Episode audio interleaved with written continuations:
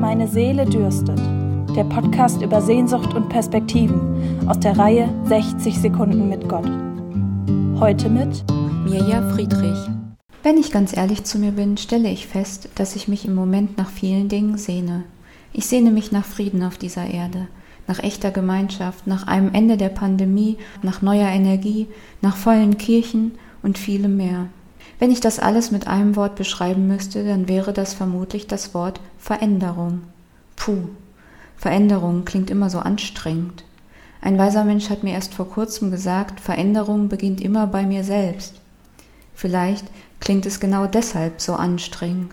Wo fange ich an? Und woher nehme ich die Kraft? Da kommen mir die Worte von Jesus aus Johannes 15 in den Sinn. Dort heißt es, ich bin der Weinstock, ihr seid die Reben. Wer in mir bleibt und ich in ihm, der bringt viel Frucht, denn ohne mich könnt ihr nichts tun.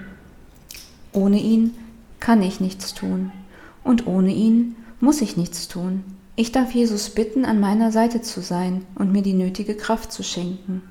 Und so bete ich an diesem Tag, dass Gott mir zeigt, wo ich Veränderung beginnen kann und dass er mir hilft, dabei nicht von ihm zu lassen. Natürlich werde ich die Pandemie nicht beenden oder für Frieden auf dieser Erde sorgen können, aber Gott kann es, und er kann meiner Seele Ruhe schenken und meinen Durst wirklich stillen. Er kann mir das geben, was ich brauche, und weil er das kann, danke ich ihm schon jetzt dafür. Im Podcast hörten Sie heute Mirja Friedrich